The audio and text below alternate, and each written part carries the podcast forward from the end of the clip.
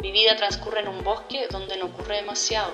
Venía a esta ciudad en busca de estímulo, pero la vida está proponiendo otra cosa y aquí estoy intentando comprender a qué va todo esto. Salir sola no me entusiasma demasiado.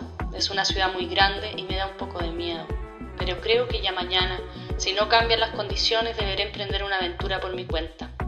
He decidido abrirme a lo que la vida va proponiendo, ver cómo me adapto. Hasta ahora, como todo me parece nuevo, incluso cruzar palabras en la recepción del hotel, me siento estimulada. Afortunadamente he conseguido manejar mis expectativas. Hay bastante a mi favor.